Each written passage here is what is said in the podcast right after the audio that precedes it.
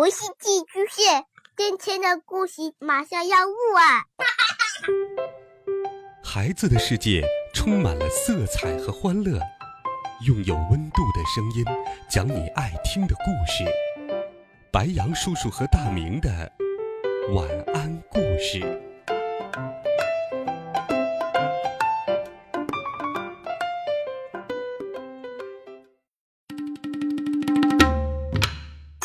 小朋友们、同学们，大家晚上好，欢迎收听白羊叔叔讲故事。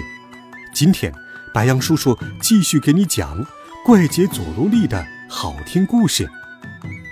上一集我们讲到，怪杰佐罗利为了躲避警察的追捕，躲进了富豪钱多多小姐的飞机上，结果飞机引擎发生了故障，飞机坠毁了。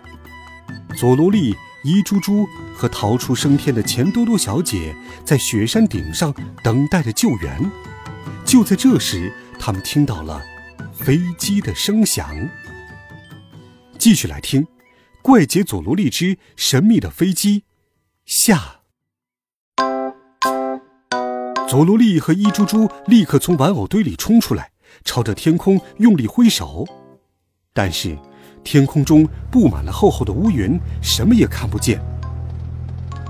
嗯，即便真的有人来救我们，云层那么厚，他们也找不到我们呀。佐罗利垂头丧气的低下了头来。等一下，你们听！只见钱多多小姐的眼睛一亮，嗡，飞机的声音越来越近了。一定是侦测雷达之类的东西发现了我们。呃，真的呢，呃，飞机一定是打算在这里降落了。哦，俺们得救了。喂喂喂，等一下，这里有让飞机安全降落的地方吗？嗡，完了完了，他不是要在这里降落，而是跟我们一样，马上要坠机了呀！大家快逃啊！但是。来不及了，那架飞机冲破云层，朝着佐罗利他们俯冲了过来。嗡！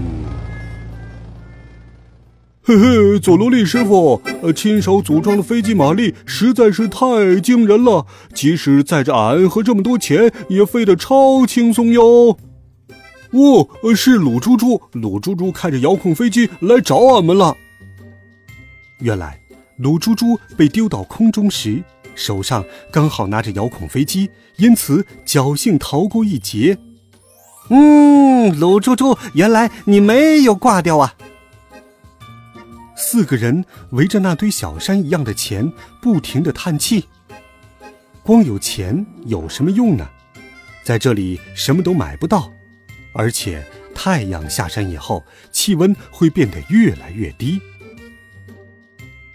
俺想用这些钱去买两百碗热腾腾的乌冬面，烫得满嘴起泡才过瘾呢。用这些钱可以把店里所有的暖宝宝和热水袋都买下来。一猪猪和鲁猪猪在那里幻想着。钱多多小姐冻得嘴唇发紫，浑身哆嗦，让人看了真是心疼啊。看到这个状况，佐罗利从行李袋里拿出一摞钞票。打开打火机，点着了火。佐罗利师傅，你在做什么？是因为天气太冷，你被冻糊涂了吗？佐罗利一边拿出更多钞票生火，一边深情地凝视着钱多多小姐，并温柔地说：“看你冻得全身发抖，比叫我烧钱更让我心痛。钱多多小姐，请你到这里来取暖吧。”真的，太谢谢你了。你人真好，钱多多小姐用冷得发抖的声音对佐罗利道谢。啊，佐罗利今天的表现实在太像男子汉了，是不是帅呆了？可惜他的鼻涕不停的往下流。他们一起围着这堆全世界最奢侈、最昂贵的火堆取暖。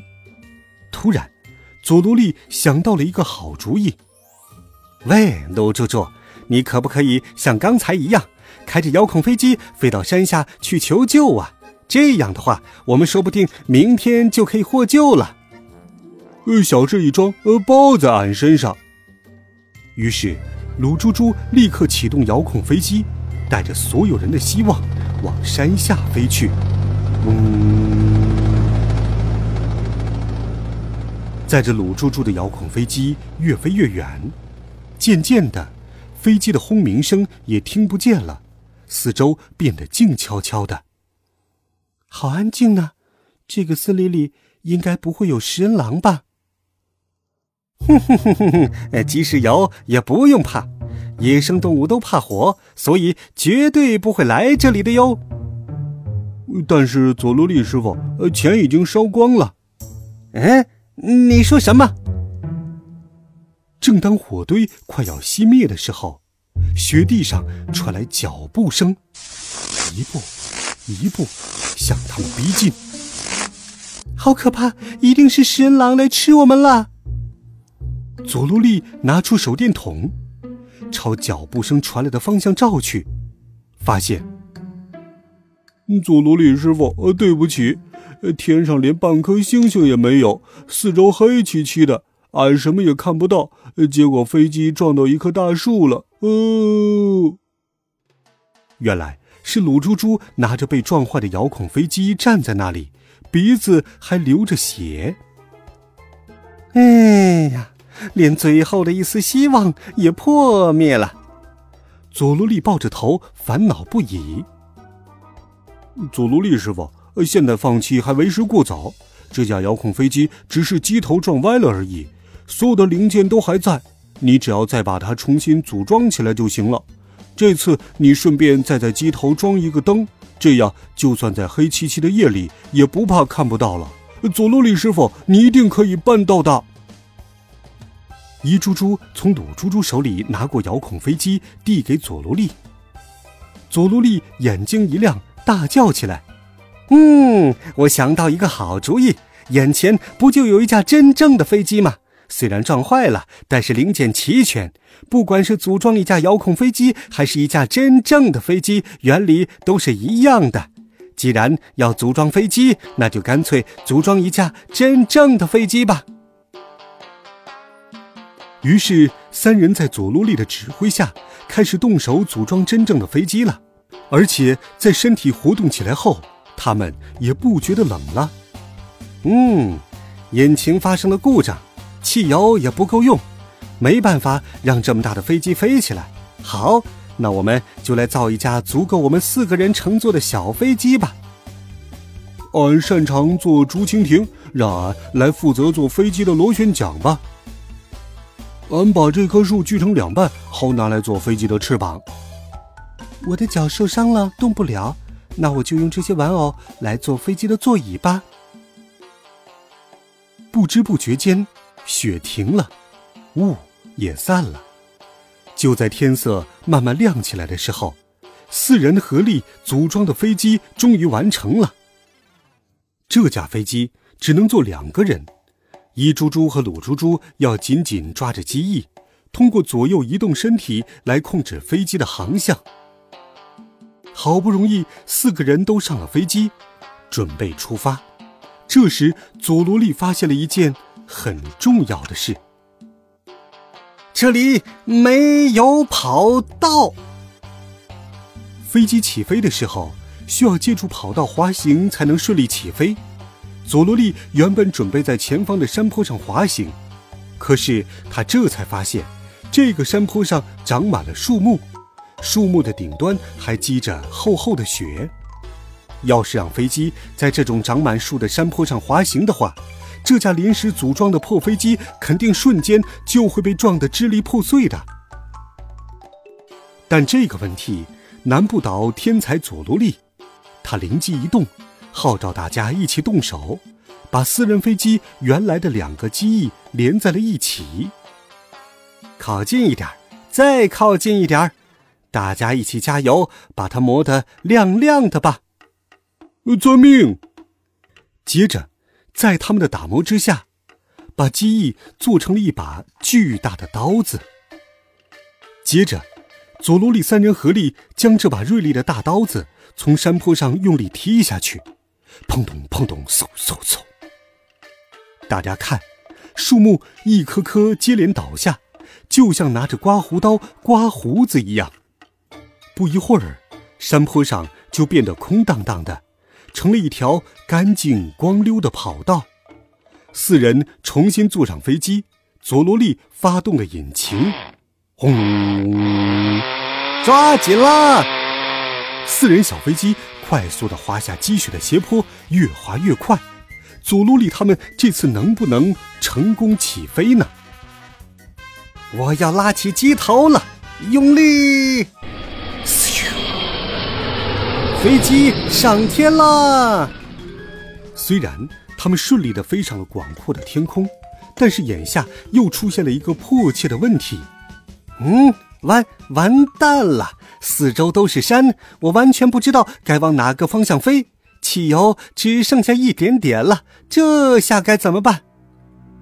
如果漫无目的的乱飞，汽油很快就会耗尽，到时又难逃坠机的厄运了。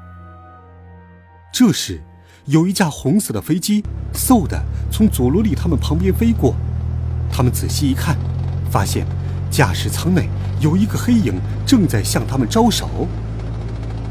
他好像是在叫我们跟着他。钱多多小姐说：“嗯，现在只能相信那架飞机了。没有更好的办法，佐罗利只好抱着死马当活马医的心情，跟在那架红色飞机后面。飞了好一阵，周围的山渐渐变少了，眼前还出现了牧场和房子。终于，他们在前方看到了机场。”得救了，我们得救了！汽油足够让我们飞到机场那里。我们要好好谢谢那架红色飞机的驾驶员。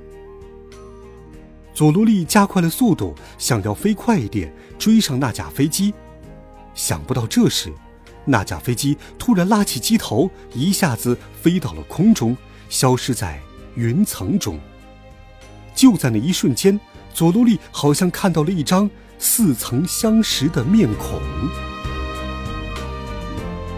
机场内，搜救队已经整装待发，正准备全员出动去寻找失踪的钱多多小姐。就在这时，大家看到钱多多小姐从一架破飞机上走了下来。警察、报社记者和电视台记者立刻全都围了过来。